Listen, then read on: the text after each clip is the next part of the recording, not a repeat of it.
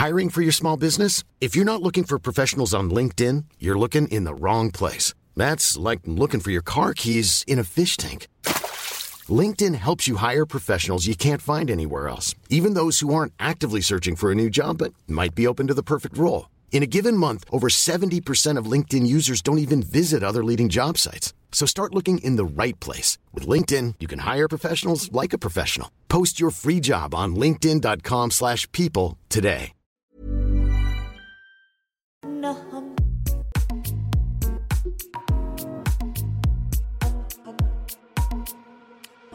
Et là, je parlais et je disais, mais tu te rends compte à chaque fois que je dois aller à l'hôpital, je dois mentir à mes amis. Euh, euh, plus je grandis et plus je suis en décalage avec mes copains qui, qui sont plus normaux que moi. Et du coup, je dois trouver des excuses pour ça aussi. Quand je prends mes traitements, faut que j'ai des excuses pour ça. Quand j'ai ma piqûre qui me fait super mal et du coup je boite, faut que je trouve des excuses pour dire. Et au bout d'un moment, ta vie, c'est plus qu'un immense mensonge. Ça te, je pouvais pas avoir de partenaire sexuel ou amoureux parce que j'avais trop peur euh, de, de, de des regards qu'on pouvait me porter. Euh, voilà, je pouvais pas me faire soigner parce que j'avais trop peur alors que j'étais malade. Enfin, c'était dangereux au bout d'un moment. Et surtout, je vivais dans un état de mensonge, d'isolement, prisonnier de mes propres stigmates finalement. De... Et j'avais tellement peur euh, de l'autre que finalement, c'était cette peur-là plus que le regard de l'autre qui était, qui était dévorante. Et à partir de là, je me suis dit, bon, bah, je pense qu'il est temps que je le dise. Extimité, le désir de rendre visible une partie de sa vie intime afin de mieux se l'approprier. Je m'appelle Micha, je suis intersexe et je suis militant, voire activiste intersexe, et je fais partie euh, du collectif Intersexe et Alliés chez l'Organisation internationale intersexe, euh, qui est la seule association euh, par et pour les personnes intersexes actuellement. Et je ne sais pas si je le dis maintenant, mais je sais qu'à la suite de, de cet entretien, il y aura des questions qui seront abordées qui pourraient être un peu difficiles. Et voilà, je me permets juste de faire un petit trigger warning. Il y aura peut-être des choses un peu, un peu hardcore qui vont être évoquées. Je pense que c'est important que les, les, auditeurs le savent, savent ce qui, ce, qui ce qui nous attend. Micha, quand tu te regardes dans le miroir, qu'est-ce que tu vois? Alors ça, ça a été tout un processus aussi. en tant que personne intersexe, euh, spécifiquement dans que personne intersexe dont la variation est relativement visible et qui garde des traces euh, des, opérations, des traitements, euh, c'est vrai que quand on regarde son corps, je pense que la première chose qu'on voit, c'est absolument rien. C'est un néant total, parce qu'on est en totale dissociation en fait avec notre corps, et qu'on a beaucoup de mal à, à comprendre que c'est notre corps dont il s'agit. Donc c'est une question très vague et très particulière pour une personne intersexe on peut voir à la fois euh, qu'on a été très abîmé, on peut voir à la fois qu'on est en dehors des normes sexuées euh, qui sont encore euh, très présentes et très envahissantes dans nos représentations en termes de diversité des corps ou même de, de, société en fait, à quel point la société est binaire et divisée en deux groupes qui sont les hommes stricts et les femmes strictes. Plein de choses qu'on voit et qu'on ne voit pas. Mais moi, la première chose qui me vient à l'esprit, c'est vraiment ce côté euh, complètement dissocié de sa propre anatomie, de, son propre, euh, de, son, de sa propre enveloppe. C'est quelque chose qu'on retrouve beaucoup dans les vécus intersexes, de pas se reconnaître en fait et de pas comprendre, de pas faire le lien entre soi et son corps. Comme si notre corps nous appartenait pas finalement. Est-ce que tu veux bien nous raconter ton enfance?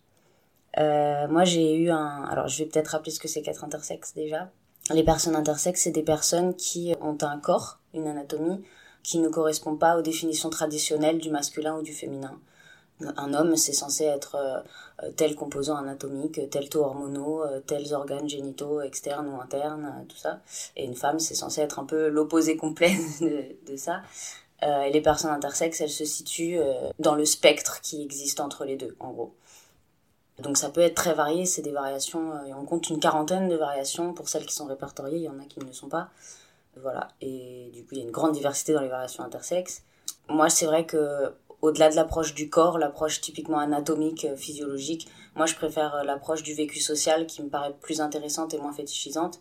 Les personnes intersexes, c'est surtout des personnes qui ont vécu une invalidation médicale, sociale mais surtout médicale de leur corps, c'est-à-dire que c'est l'autorité médicale. Et quand je parle d'autorité médicale, j'insiste sur le mot autorité, euh, c'est une autorité euh, qui est morale, qui est institutionnelle, qui est symbolique, qui est étatique. C'est une autorité quasi absolue qui parfois même va au-delà des lois ou qui, qui fait les lois, on l'a vu avec la loi de bioéthique, et ça concerne beaucoup beaucoup les personnes intersexes. Donc voilà, dans l'immense majorité, les personnes intersexes, c'est des personnes qui existent en dehors des normes sexuées, et qui pour ces raisons-là vont être invalidés par la médecine. La médecine va décider qu'on n'est pas assez normaux pour exister, pas assez normés en tout cas, va nous invalider et voire nous traiter, voire nous corriger, c'est leur mot. Hein.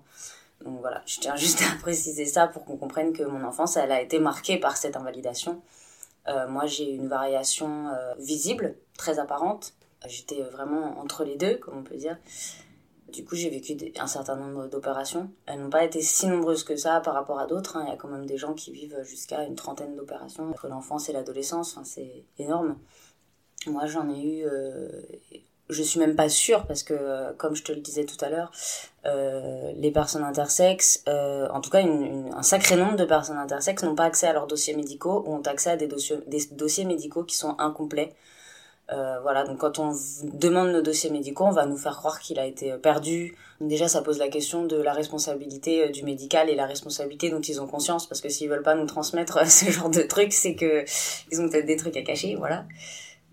Donc voilà, j'ai vécu cette invalidation. Euh, pour être honnête, euh, même si euh, les opérations ont eu des, euh, des répercussions directes sur ma santé mentale, mais physique aussi, quand on parle de mutilation, c'est quelque chose, je sais pas, parmi vos, votre, votre audience, si les gens sont particulièrement informés et éduqués à la question intersexe, nous, notre campagne de, de sensibilisation, elle s'axe surtout sur les mutilations les opérations que vivent les enfants intersexes, qui sont des opérations normatives et correctrices, sous prétexte notamment que leurs organes génitaux sont pas conformes, entre gros guillemets. Euh, c'est des opérations qui ont des, des, conséquences gravissimes en fait sur la santé euh, mentale et physique des personnes. Euh, en termes de santé mentale, on aura des, des conséquences euh, évidemment de gros stress post-traumatique, mais aussi de dépression, de dissociation. Ça nous rend euh, plus vulnérables aux violences sexuelles ou voilà tout ce qui est consentement. C'est pas très clair non plus parce qu'on ne demande pas en fait. Et puis en santé physique, on aura aussi beaucoup de problèmes, des handicaps, euh, des infections, des douleurs chroniques, euh, des insensibilités. Enfin, ça peut aller très très loin. C'est des, des opérations qui ont des grandes conséquences. Et je le rappelle, mais les corps intersexes, dans leur grande majorité, c'est des corps qui sont sains et fonctionnels. C'est-à-dire que c'est des corps atypiques, qui ont des variations différentes euh, et variées, comme je l'ai dit, mais euh, qui n'ont pas de conséquences néfastes sur la santé. Donc ces opérations qui sont réalisées sur nous et ces traitements et tout ça, c'est principalement motivé par des raisons euh, cosmétiques, esthétiques et normatives. C'est-à-dire il faut qu'on corresponde à un idéal. Cet idéal a été plus ou moins décidé par la médecine qui elle-même est influencée par nos systèmes patriarcaux, hétéronormés, blancs, enfin occidentaux, etc. Donc voilà, c'est vraiment une histoire de, de, pression et, et d'oppression finalement. Donc voilà, il y a les mutilations d'une part, ce qu'on appelle les mutilations, c'est les opérations mutilantes. Euh, c'est pas seulement nos mots, hein, c'est des mots qui ont été aussi repris et utilisés par euh, des grands organismes de défense des droits humains. Je le dis souvent dans mes, dans mes articles ou dans mes interviews, mais l'ONU, par exemple, a qualifié euh, ces opérations d'actes de torture. C'est quand même pas rien. Il y a eu Amnesty International, il y a eu Human Rights Watch, il y a eu le défenseur des droits aussi qui commence à remettre en cause ces pratiques. Et pourtant, l'État et le pouvoir public ne s'emparent pas du tout de cette question, ne se mobilisent pas correctement sur ces questions.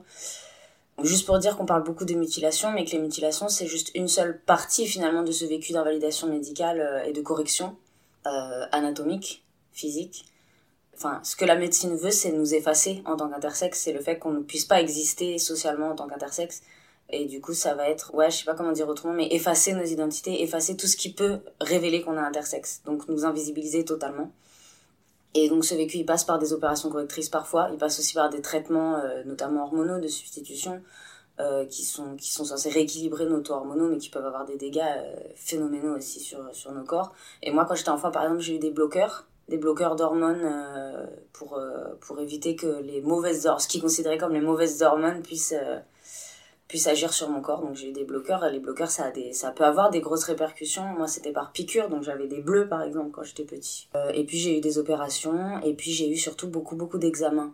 Et on a tendance à pas forcément porter l'attention sur les examens qui sont pratiqués parce que c'est vrai que les opérations mutilantes c'est quand même un peu spectaculaire et que c'est un peu l'urgence aujourd'hui. Il y a quand même euh, des dizaines de milliers d'enfants chaque année qui se font mutiler. Hein, on parle de, ce genre de chiffres, c'est vraiment pas. On a l'impression que les personnes intersexes sont extrêmement minoritaires et que ces actes-là sont, sont exceptionnels et que les médecins vont tout faire pour les éviter. Non, en fait, c'est des actes qui c'est exponentiel, c'est des actes qui se qui se poursuivent et qui se qui se qui se perpétuent de plus en plus aujourd'hui.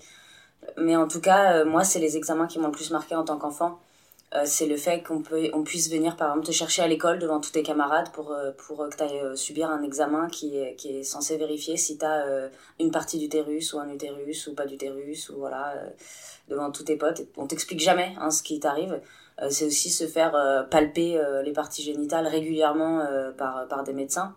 Il y a des médecins qui masturbent des enfants actuellement, il y a des médecins qui, qui, prennent des photos de nos parties génitales. Euh, qui vont ensuite utiliser dans des exposés ou dans des, dans des colloques ou voilà, ou pour, pour euh, et, instruire finalement leurs internes et tout.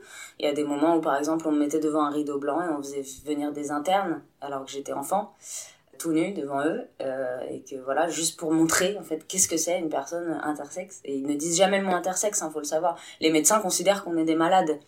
Les médecins ils considèrent l'intersexuation comme une pathologie sous le seul prétexte que c'est une variation anormale, en tout cas anormée, on peut dire. Et euh, du coup, pour eux, c'est même un désordre du développement sexuel, c'est leur mot. Donc ces désordres-là, ces anomalies, ces maladies, il faut les montrer, il faut les, il faut les étudier, il faut surtout les, les éradiquer. quoi. Donc on a des examens, on a des palpations, euh, il y a beaucoup de petites filles qui ont aussi, euh, par exemple, des dilatations vaginales à la bougie quotidiennement. voilà, on a des, des, tout un tas de, de petits gestes comme ça. Et d'ailleurs, les médecins, euh, euh, c'est une camarade qui me faisait la réflexion euh, hier, mais les médecins ne parlent jamais d'actes chirurgicaux alors que c'est des actes très conséquents qui sont parfois réalisés sur des bébés de quelques jours, voire quelques mois, sous prétexte que les tissus sont plus élastiques, donc que c'est plus facile finalement. Voilà, c'est une histoire de technique finalement. Les corps sont plus souples quand ils sont bébés, du coup on va les opérer petits. Alors c'est hyper dangereux parce que c'est tout petit, c'est tout fragile. Tout ça pour dire qu'on ça passe par ce qu'ils appellent eux des gestes, alors que c'est des actes extrêmement conséquents. Ils vont parler de gestes comme si c'était un peu anodin finalement. Et c'est un... moi mon enfance elle a été marquée par un tas de petites choses finalement j'ai beaucoup de souvenirs euh, plus ou moins clairs, ils sont jamais très clairs, parce que je pense qu'on a un peu envie de les oublier et de les enfouir en tant qu'enfant, d'autant plus qu'on ne comprend pas de quoi il s'agit. On, on, nous dit qu'on est malade, mais on ne sait pas trop pourquoi. On constate qu'on a beaucoup plus mal et qu'on est beaucoup plus malade quand on prend des traitements ou quand on subit des opérations. Donc c'est pas très clair, notre consentement il est jamais euh, demandé, il est jamais éclairé. On nous dit t'as une maladie, nous on va te soigner, est-ce que t'es d'accord? Bon bah en général on dit oui quoi, même si on connaît pas la maladie, on fait confiance à nos parents. Et puis il faut savoir que les parents sont tellement peu informés et peu accompagnés euh, qu'ils sont complètement perdus quand ils ont un enfant intersexe. Et que les, les médecins vont leur dire bon bah voilà votre enfant n'est pas intersexe parce que ça n'existe pas, c'est pas un terme médical, mais il a ce désordre là euh, c'est très grave, il pourra jamais avoir une vie normale. Parfois même ils vont jusqu'à mentir, les médecins ils vont nous faire croire qu'on a des cancers ou qu'on qu'on a des risques de cancer ou de, de, de, tumeurs ou de maladies très graves et que du coup il faut absolument euh, nous rendre normal et heureusement ils savent le faire quoi, donc ils vont nous sauver. Voilà, donc les, les et c'est le seul, euh, c'est la seule personne de référence, le seul point de vue que les parents ont. Donc les parents acceptent en général tout en fait. Ça veut pas dire que les parents sont pas responsables, mais moi j'en veux beaucoup moins à mes parents, par exemple, enfin à ma mère comme un médecin qui euh, savait très bien les conséquences que ça pourrait avoir. Et voilà, c'est des choses qu'ils qui connaissent en fait et qui continuent de, pratiquer. Euh, voilà, moi j'ai des souvenirs, euh, ouais, justement, qu'on venait me chercher à l'école pour subir des examens. J'ai souvenir que j'avais très très peur de l'hôpital, euh, que parfois je devais y rester plusieurs jours et que ma soeur restait avec moi. elle, elle voulait toujours m'accompagner, donc ça c'est quelque chose qui me, qui me touche beaucoup quand j'y repense. Et puis voilà, j'ai souvenir que je piquais des crises phénoménales parce que je pense que j'avais peur et que j'avais pas envie d'avoir mal. Et j'étais un enfant très très colérique. Et ce qui m'a plutôt euh, servi finalement. Parce que c'est vrai que je ne me laissais pas faire si facilement que ça. Il y a un moment, par épuisement et par confusion et par stress, on, est complètement... Euh, un peu comme quand on subit un viol, hein, finalement, c'est, de l'ordre de la violence sexuelle. Hein, des médecins qui te palpent, qui te, qui te pénètrent parfois, qui te... Voilà, il y a un peu le même, euh, la même réaction, tu vois, de, de dissociation, justement que j'ai évoqué et puis de on attend que ça passe et puis ça finira pas passer puis après on va oublier tout ça et on sait très bien euh, à l'âge adulte on se rend compte qu'on n'a rien oublié euh, finalement et qu'on a un très gros stress post-traumatique qui nous rend euh, très frileux face à tout ce qui est tout ce qui concerne les soins tout ce qui concerne l'hôpital tout ce qui concerne les blouses blanches comme je les appelle. Je sais pas si j'ai eu une enfance particulièrement médicalisée. Moi j'ai tendance à penser que oui de plus en plus parce que même si j'ai subi 5-6 euh, opérations, ce qui est déjà pas mal en fait, mais euh, euh, j'ai surtout souvenir de ces examens-là, de, ce, de, cette sensation permanente de pas être normal et de pas, surtout de pas être tolérable en fait. Que j'étais pas censée exister en l'état. Que c'était pas tolérable que j'existe dans la société comme ça. j'avais pas de représentation, il n'y a pas de personnes intersexes au cinéma, dans les dessins animés, dans les livres. Il n'y a pas de personnes intersexes dans les livres de biologie, donc à l'école, on se rend compte qu'en fait, on ne correspond à rien de ce qui existe, on est, on est tout seul. Et les médecins, en plus, nous font croire qu'on est unique au monde, souvent. Ils nous font croire que c'est très, très, très, très rare ce qu'on a. Et moi, on m'a dit quasiment que j'étais que j'étais un cas rarissime, voire, voire inédit, en fait. Et c'est pas vrai il y a plein de personnes intersexes, euh, comme je l'ai dit, euh, avec des variations différentes. La mienne, elle est un petit peu rare par rapport à d'autres, mais euh, je suis pas tout seul, quoi. Ça va sembler très prosaïque comme question, mais de cette enfance en pointillé, est-ce que tu peux nous donner des détails géographiques, par exemple? Où est-ce que tu as grandi? Ta sœur, elle avait quel âge par rapport à toi? Ma sœur est un peu plus âgée que moi, mais pas tellement. Elle était surtout très... c'est quelqu'un de très fort et très, très protecteur à cette, cette époque-là, et ma mère était un peu j'avais un père euh, très particulier, violent, et, euh, et pas qu'avec nous, avec ma mère aussi. Du coup, ma mère était euh, très perdue. C'est quelqu'un qui a elle-même vécu un certain nombre de violences, hein, comme beaucoup de femmes, j'imagine. Du coup, elle avait beaucoup de mal à se défendre et à m'accompagner correctement là-dedans.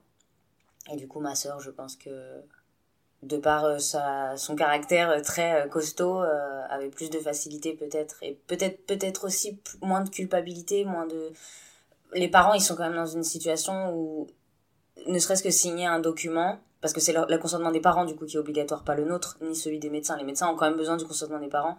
Et les parents, euh, s'ils acceptent, la vie de leur enfant va être euh, changée du jour au lendemain. Et je pense pas que c'est des décisions qui sont si faciles à prendre, même s'ils sont convaincus, même si on leur dit, bah, si vous acceptez pas, votre enfant va avoir un cancer. Ils savent quand même que dans la salle d'opération, on touche à des zones hyper intimes et que ça aura des conséquences irréversibles. Donc je pense que pour les parents, c'est très compliqué. Donc j'ai pas eu la sensation d'avoir été bien accompagnée par mes parents là-dedans. On m'a jamais expliqué non plus trop ce que j'étais.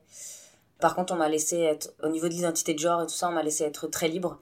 Parce qu'il faut savoir que quand j'étais, euh, quand je suis née, j'ai d'abord été assignée d'un sexe puis d'un autre. Les médecins ont changé d'avis après. Et ça, ça a beaucoup marqué ma mère. Et du coup, elle m'a toujours considérée comme. Euh, enfin, quand j'étais petite, on disait que j'ai un frère et une sœur.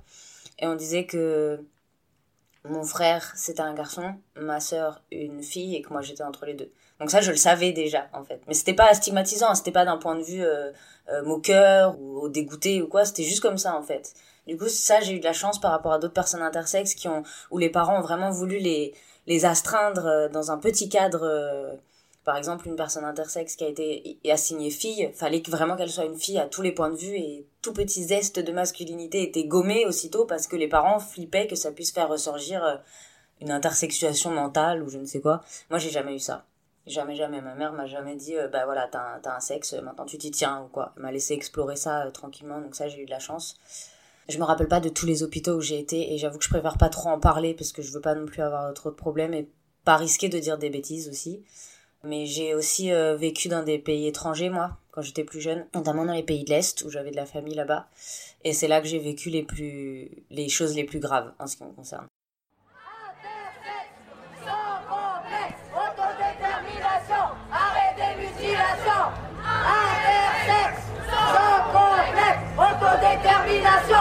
Nous ne sommes pas une quantité négligeable que l'on peut reléguer au second plan. Nous ne sommes pas une causa de femmes, des ours polaires arc-en-ciel que l'on peut chercher à sauver pour gagner des points. Nous sommes des femmes, des hommes, des personnes non binaires, capables. Nous sommes experts de nos situations et vous vous devez d'inclure nos réalités, de les joindre aux vôtres et de nous écouter. Nous revendiquons l'arrêt total des opérations et des traitements pratiqués sur les enfants intersexes sans leur consentement, en dehors d'un risque vital la dépathologisation de nos corps, le droit à l'autodétermination, le respect de notre dignité et de notre intégrité physique et morale. En gros, nous demandons le respect de nos droits humains les plus fondamentaux. Intersexe, sans complexe, autodétermination, arrêt des.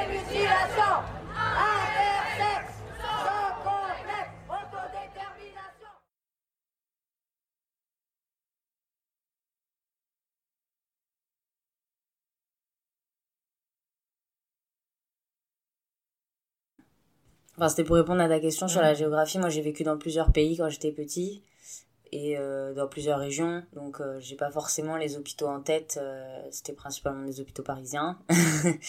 voilà, des, parfois c'était des cliniques. Et voilà, il y a eu notamment des choses dans les pays de l'Est aussi quand j'étais ado, on va dire, jeune ado. notamment en Lituanie. Et en fait, à la base, euh, quand j'étais en Lituanie, j'avais des douleurs euh, en, au bas-ventre, ce qui peut être effectivement une des conséquences des opérations. Seulement moi j'avais mais enfin faut savoir quand on est enfant on, sait qu'on vit des opérations, on sait qu'on est malade, on sait qu'on est différent mais on comprend vraiment pas. Et ça j'insiste hein, parce que c'est c'est propre au vécu intersexe, c'est qu'on ne comprend pas ce qu'on nous fait. On ne nous dit pas ce qu'on est, on ne nous dit pas ce qu'on a et on ne nous explique pas les actes qui sont euh, qui sont réalisés sur nous. Donc en fait, on est dans une confusion totale quand on a mal à cause des opérations, c'est pas vraiment que c'est à cause des opérations, on se dit que c'est normal et que ça va passer. Il euh, y a des opérations qui marchent pas évidemment parce que pratiquer des vaginoplasties sur des petites filles de 3 ans, de 6 ans, évidemment que ça va pas marcher, qu'il faudra être que ce soit répété. Les médecins font croire qu'il y a un petit acte qui va tout régler à la naissance, etc. C'est pas vrai en fait, ça n'arrive jamais. Euh, le corps, s'il a décidé d'être intersexe, il va, il va rester intersexe et il va se développer comme euh, un corps intersexe. Donc à la puberté, à l'adolescence, euh, les manifestations intersexes, les variations intersexes vont ressurgir, donc il faudra d'autres opérations qui vont marcher dans une certaine mesure, mais s'il n'y a pas à côté des dilatations ou des ou je sais pas quoi, différents exercices quotidiens à faire, si on en oublie pendant une semaine, et ben va falloir le refaire, repasser par une opération, etc. Enfin c'est vraiment une tentative totale de nous, de nous effacer et de nous rectifier qui est permanente en fait et qui nous poursuit tout le temps et on vit dans les dans la peur que le médecin découvre qu'on n'a pas été assez rectifié qu'on n'a pas euh, qu'on n'est pas assez normal à leurs yeux et que du coup ils voudront encore nous opérer etc on vit dans cette peur là moi quand j'allais à l'hôpital je me demandais est-ce que cette fois je serais assez correct pour le médecin pour qu'il me touche pas quoi? C'était à, ce point c'était à ce niveau là tu vois. Alors est-ce que cette fois je suis je suis ok? Limite est-ce que j'ai été sage quoi? Il y a un peu de ça tu vois est-ce que je vais être puni finalement euh, d'être comme je suis? Est-ce que cette fois ça va arriver? Voilà, et même, même les tentatives de vérification, moi j'espérais que ça passe très vite. J'avais des petites récompenses à la fin, euh, donc je devenais très capricieux, parce qu'une fois que j'avais passé un examen, ce qui était assez régulier, c'était tous les trois mois, tous les six mois, j'avais des examens à l'hôpital, bah j'avais une récompense après. Donc quand on était pauvre, c'était un carambar quoi. Mais euh, et du coup, bah si j'avais pas ma récompense, je pétais un câble. Et puis après, il me fallait des récompenses pour tout. Et j'étais complètement perturbée en fait. T'es récompensé d'avoir été violée. Enfin, c'est n'importe quoi, tu vois.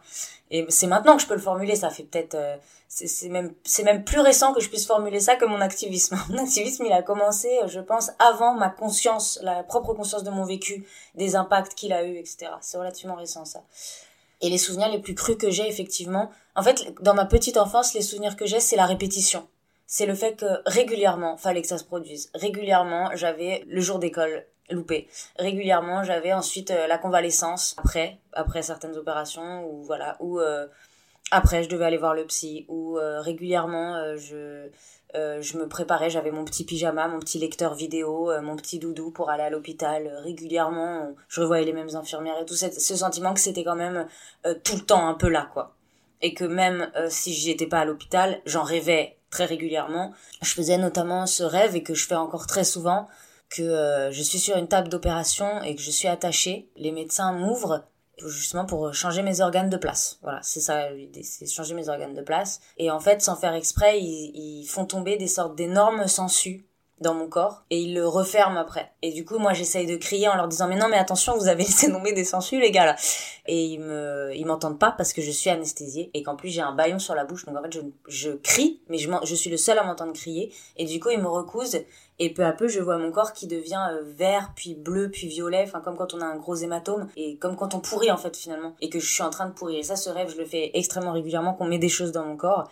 Et il y a un autre rêve que je faisais tout le temps quand j'étais petit, c'était que mon euh, sexe tombait, et qui tombait, qui, était coupé par euh, je sais pas quoi, ou qu'au cours de la nuit il, tombait et qui se nécrosait ou je sais plus quoi. Et, et j'avais souvent cette idée. Je me, enfin moi je me rappelle pas très bien, mais on, me l'a beaucoup rapporté que quand j'étais assez jeune, on, me disait que je disais tout le temps d'une part que j'avais un, un fantôme d'enfant dans mon corps et que les médecins l'avaient gardé, qu'il était à l'hôpital, que c'était les médecins qui l'avaient gardé. Donc c'est quand même assez... Euh, ça, je disais ça vers 4-5 ans, quoi, dans maternelle, donc voilà. Et d'autre part que, je demandais quand est-ce que mon zizi allait repousser. Ça, je le disais euh, très régulièrement autour de moi, et jusqu'à assez tard, et je demandais est-ce que mon zizi va repousser? J'étais convaincue en fait qu'il allait repousser par contre. C'était pas une inquiétude, c'était quand est-ce qu'il quand est-ce que ça allait se produire. Donc j'avais quand même pas très conscience finalement en fait de de le du côté irréversible de ce qu'on me faisait, du côté euh, conséquence à vie. Et c'est trop tard là, ça y est, c'est les médecins ils ont fait leur euh, leur travail.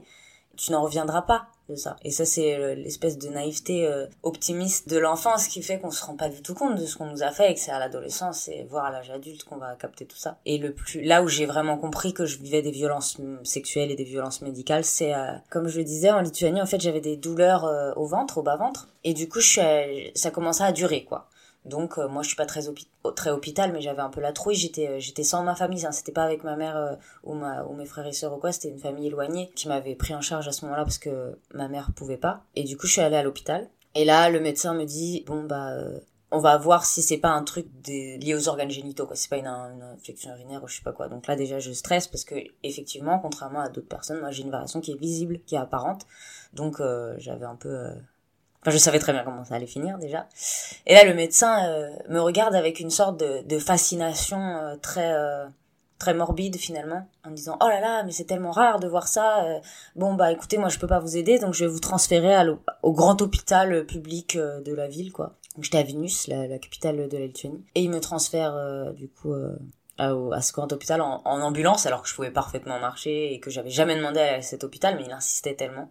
Et donc là-bas je me fais prendre en charge par une équipe qui a été euh, extrêmement violente J'irai pas dans les détails parce que très franchement c'est vraiment hardcore, mais euh, ils m'ont euh, attaché, ils m'ont ils m'ont euh, ausculté contre mon gré, ils m'ont déshabillé de force, ils m'ont ils m'ont fait passer des examens, ils m'ont fait croire que j'avais et tout ça je, je le comprenais pas. J'avais un, un, pote à moi qui devait traduire, une pote à moi qui devait traduire à chaque fois parce qu'elle comprenait le russe et pas moi et il parlait pas anglais ni français évidemment. Et du coup, à chaque fois, elle me traduisait. Donc, imaginez la scène, il y a un médecin devant moi, moi je suis en face, et il parle, il parle, il parle, il parle, il m'explique que je suis très malade, que c'est très grave, qu'il va devoir me garder. Ma pote à côté qui traduit et que moi je regarde avec angoisse. Euh. Donc, ils m'ont fait croire que j'avais un cancer. Ils m'ont dit, oui, on a trouvé des métastases. Je me rappelle très bien de, en Lituanie, ça se dit métastasis en lituanien. Donc je me rappelle très bien de cette phrase, qui, enfin ce mot qui revenait beaucoup. Et du coup, euh, ils m'ont fait passer, ouais, je sais pas, peut-être euh, 15 examens, quoi. Des examens euh, euh, des, des, organes génitaux, des examens euh, aussi de, avec des radios, avec des échographies, avec euh, tout un tas de trucs. Et je me souviens qu'au début, quand je suis arrivée, ils ont voulu me déshabiller, m'attacher et regarder et m'enfoncer des trucs, je sais pas quoi. Et du coup, j'ai dit non. Et sur le coup, ils ont dit ok. Après, ils m'ont fait passer des examens. Ensuite, j'ai attendu. Ensuite, ils m'ont fait repasser exactement les mêmes examens. Donc, je sais pas pourquoi. Et à chaque fois, ils venaient venir, faisaient venir plus de monde. Donc, ils faisaient venir euh, leurs internes, ils faisaient venir euh, des infirmiers, euh, voilà, des, des, collègues à eux, genre, oh Boris, t'as pas vu ce que j'ai trouvé, un intersexe, c'est rare, non Et c'était que ça. Ils faisaient venir de plus en plus de monde. Donc, j'étais de plus en plus observée et j'avais super froid. Ça, je m'en souviens que je tremblais de froid. Je pense que je tremblais un peu de stress aussi parce que c'était vraiment d'une violence innommable, sachant que j'étais en plus pas dans un pays, pas avec ma famille, j'étais tout seul quoi, avec euh, ma pote, heureusement. Et euh, voilà, donc du coup, ils m'ont refait passer ces examens et à la fin, ils m'ont refait justement, ils m'ont réattaché sur une sorte de table, euh, c'est les tables pour de gynécologie en fait finalement, et en me disant mais et en me posant plein de questions, genre est-ce que vous pouvez faire l'amour, est-ce que vous pouvez est-ce que ça, ça est-ce que tu le sens, est-ce que si on touche ça te fait quelque chose, des trucs comme ça et du coup j'étais attachée encore une fois, enfin c'était très violent et il disait que j'étais qui m'attachait pour ma pour ma sécurité, pour éviter que je bouge pendant qu'il m'auscultait. Et donc moi je n'ai pas su ce qu'ils m'ont fait euh, réellement parce que ils avaient des petits outils sur la table. Et je pense que très honnêtement ma mémoire a essayé d'éjecter un peu certains trucs. Mais je sais que voilà il y avait des outils qui me qui étaient directement en contact avec euh, avec mon intimité quoi avec mon corps Ensuite, ils ont voulu me garder pour découvrir ce que j'avais. Et moi, j'étais euh, épuisée, terrorisée, bourrée de médocs et tout. Donc, euh, j'ai dit euh, que non, je voulais pas, je voulais pas rester. Et ma, mon ami m'a dit non, tu restes pas. On a fini par partir, mais ils ont insisté pour que je sois encore sous médicaments. Et je disais non, non, j'ai pas envie. Et je me rappelle très bien de cette scène où j'étais devant le médecin. Il m'a dit bon bah on vous fait la, piqûre, mais je vous préviens que si vous arrive un truc, nous on vous prendra plus en charge parce que c'est vous qui avez décidé de pas être soigné et de repartir. Donc tant pis pour vous vous mourrez. Et il a fait venir une infirmière, une énorme bonne femme, super impressionnante pour le tout, la toute petite crevette que j'étais. Et je lui disais non, j'ai eu plein de doliprane, j'ai eu plein de médicaments, c'est bon, j'ai plus mal, ça va. Et elle m'a pris de force, elle m'a plaqué sur une table, elle m'a baissé le pantalon, elle m'a foutu une piqûre dans, dans le cul. Et après, je voyais flou, j'étais super mal euh, et tout ça. Et, j'ai fait un malaise dans le bus en rentrant parce qu'ils m'ont laissé rentrer en bus alors que j'étais super loin. Enfin, ils en avaient rien à foutre. Et c'est un monsieur carrément, un monsieur que je connaissais pas quoi, qui m'a qui m'a porté jusqu'à l'endroit où je vivais avec mon ami, dans l'immeuble où je vivais. Et après, j'ai dû retourner à l'hôpital euh, parce que les douleurs revenaient, etc.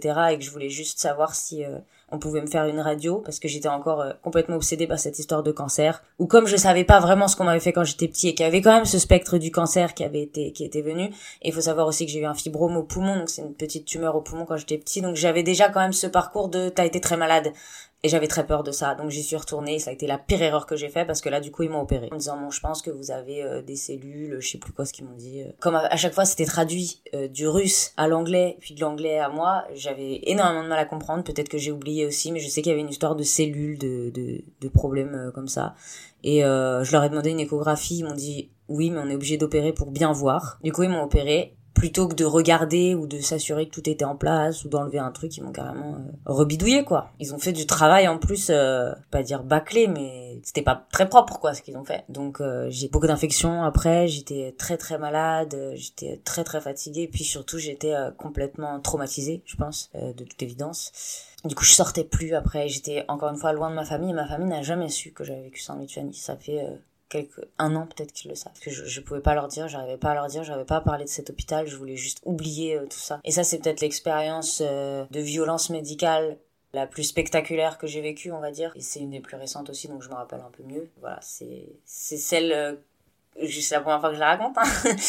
Mais voilà, c'est celle qui m'a le plus euh, marqué parce que c'était de façon tellement manifeste une violation de mes droits et euh, une atteinte directe à mon intégrité physique et morale. Euh, je parle autant de l'opération que des pratiques qu'ils ont eu avant. Ils m'ont enfoncé je sais pas combien de trucs. Ou je me rappelle qu'ils avaient des trucs pour, pour ouvrir, pour, pour enfoncer, pour regarder avec un petit miroir, pour, toucher, pour voir les nerfs. Enfin, c'était limite de la torture en fait. Moi, je l'ai vécu comme si j'étais torturée comme si comme comme dans les films quoi. J'avais l'impression vraiment d'être dans un film. Et d'ailleurs j'avais un, un, grand imaginaire quand j'étais petit, j'aurais pu en parler tout à l'heure, mais... Euh, et du coup, j'essayais de me, me dire, euh, mais oui, c'est pour ça, c'est parce que t'es une sorte de mutant et que t'as des pouvoirs et que c'est pour ça qu'ils veulent t'invalider et que je m'étais construit tout un imaginaire de propres enfants aussi, euh, mais extrêmement riches et extrêmement présents qui pouvaient m'éviter de, de, de, me confronter à la réalité trop frontalement.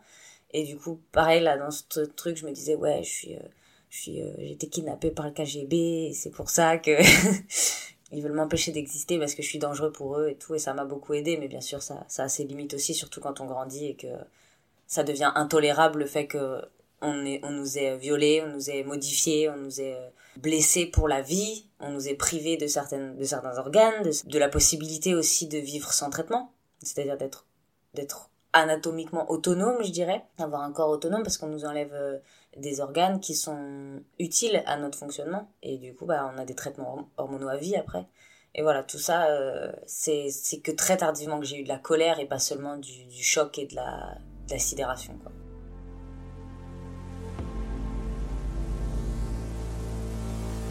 And I know she'll be the death of me, at least we'll both be numb. And she'll always get the best of me, the worst is yet to come. But at least we'll both be beautiful and stay forever young. This I know, this I know. She told me don't worry about it. She told me don't worry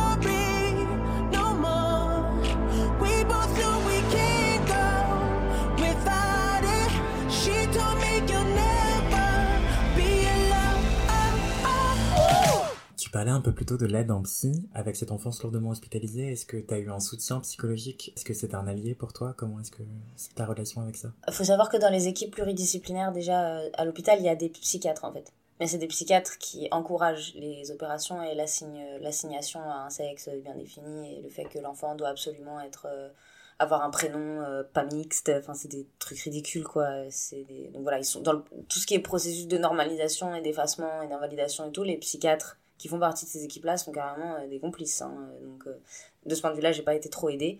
Après, j'étais un enfant extrêmement perturbé parce que j'ai déjà à cause de ce vécu-là, mais j'avais en plus, j'ai eu un vécu euh, relativement difficile. J'ai vécu des agressions sexuelles quand j'étais petit aussi de, de la part d'un pédophile.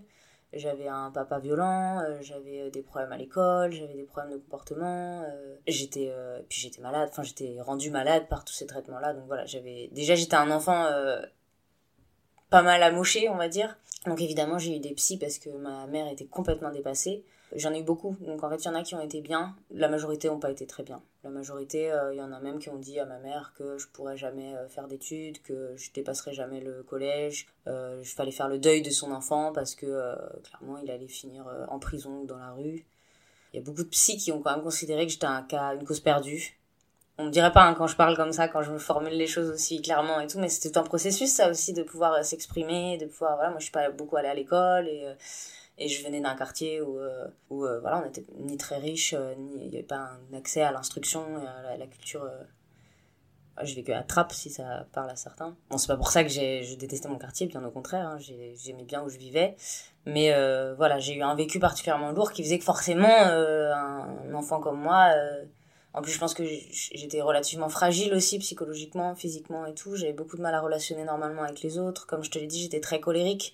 J'étais très très effrayée. Euh, j'avais énormément de terreur nocturne, euh, énormément de coliques, énormément de crises de panique, énormément. J'avais des hallucinations, j'avais des, pensées délirantes, j'avais une sorte de paranoïa même quand j'étais petit. Hein. Donc ça rendait mon rapport au monde et aux gens et euh, aux hommes beaucoup et aux médecins et, plein, et à mes profs. Enfin voilà, tout était très très compliqué. Et juste pour finir, j'en ai eu un qui a été vraiment super avec moi et qui m'a beaucoup aidé à comprendre ce que j'avais vécu.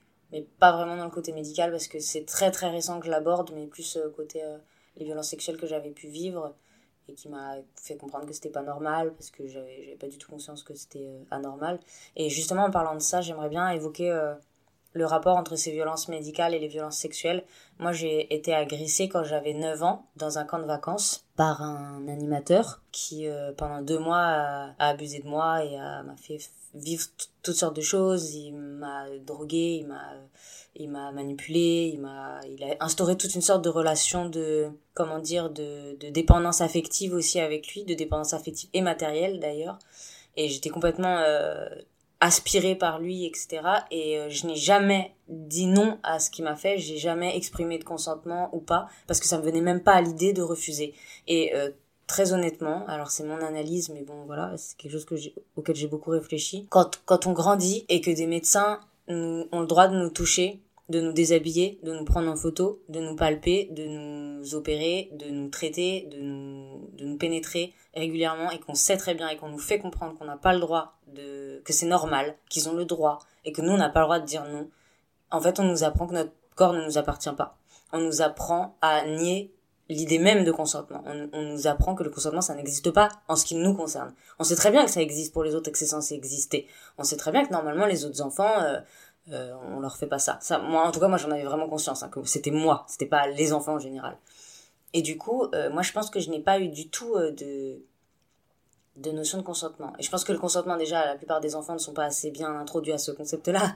Mais disons que dans le cas des personnes intersexes, très tôt, en fait, on vit, on sait que les adultes ont le droit de nous toucher et de faire tout ce qu'ils veulent, parce que c'est des adultes et que nous, on a un corps tellement bizarre que c'est un peu mérité, quoi. Cet homme-là, cet animateur euh, qui, qui m'a agressé et tout ça, lui, ce qu'il attirait justement, c'était ce côté un peu anormal, parce qu'il avait l'impression de voir euh, un ange, en fait. Que voilà, c'est.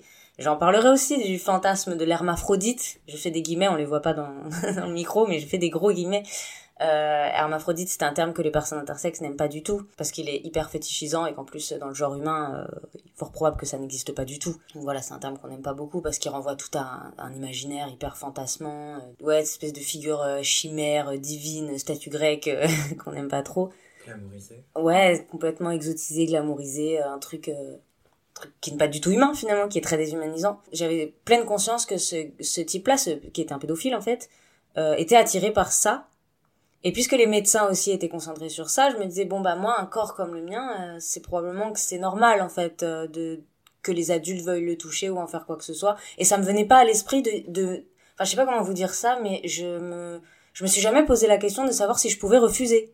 Ça, ça me venait pas à l'idée de me dire bah euh, j'ai, le droit ou je peux ou je dire non quoi. Juste ça ça me venait pas à l'esprit. Je me disais bon bah c'est ce qui doit arriver. S'il le fait c'est qu'il y a une raison. Et puis après bah j'ai essayé de, de l'aimer euh, très fort et de le voir comme une figure paternelle pour me dire bon bah il y a ça mais peut-être que je peux y trouver mon compte aussi. Et, et c'est à partir de là que ça ça, ça déconne quoi. Si on si la victime commence à s'attacher et, j'étais vraiment accro à ce gars il avait tout fait pour être tout le temps tout le temps présent euh, autour de moi. Et du coup forcément ça m'a aussi beaucoup affectée. J'étais complètement perturbée après. Je dis pas seulement que j'étais traumatisée ou, triste ou, ou, blessée ou effrayée. J'étais perturbée, c'est-à-dire que j'avais un rapport à la sexualité, au corps, aux adultes, euh, complètement déréglé, complètement anormal. J'étais euh, du coup, il y avait des enfants qui me trouvaient dégoûtants, qui me, voulaient plus jouer avec moi, ou il y avait des parents qui voulaient pas que je joue avec leurs enfants. Ça, ça m'est beaucoup arrivé parce que j'étais perturbée. Je, je faisais n'importe quoi. J'étais, euh, je sais pas comment dire, j'étais un peu désaxée quoi.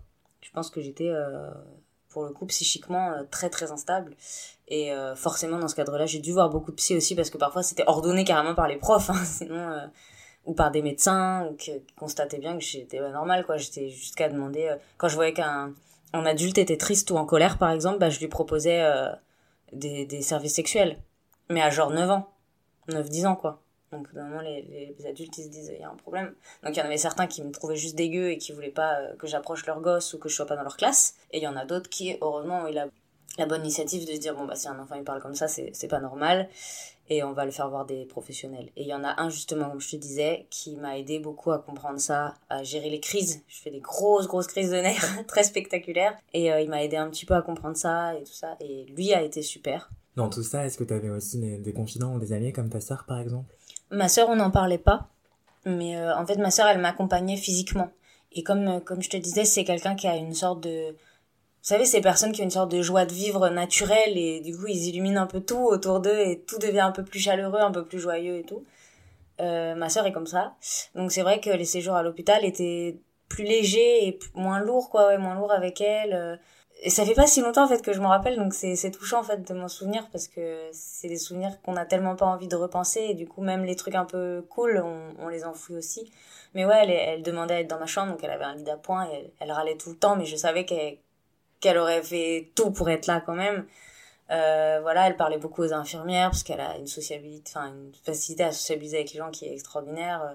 Voilà, elle me, elle, euh, et je me rappelle d'une scène, j'en ai parlé sur Twitter il y a pas longtemps, mais euh, à un moment je devais aller au bloc et il m'avait donné, vous savez, je sais pas si vous avez été opéré, mais en tout cas avant les opérations, on a parfois des, des tranquillisants qui nous mettent un masque sur le visage ou ils nous tranquillisent donc pour nous nous préparer à y aller doucement et tout parce que forcément c'est très stressant. Et euh, et malgré ça, en fait, j'étais extrêmement euh, terrorisée et du coup, j'avais des spasmes carrément de, de, de, terreur, quoi. Donc, je tressautais dans mon chariot, dans mon espèce de brancard, là.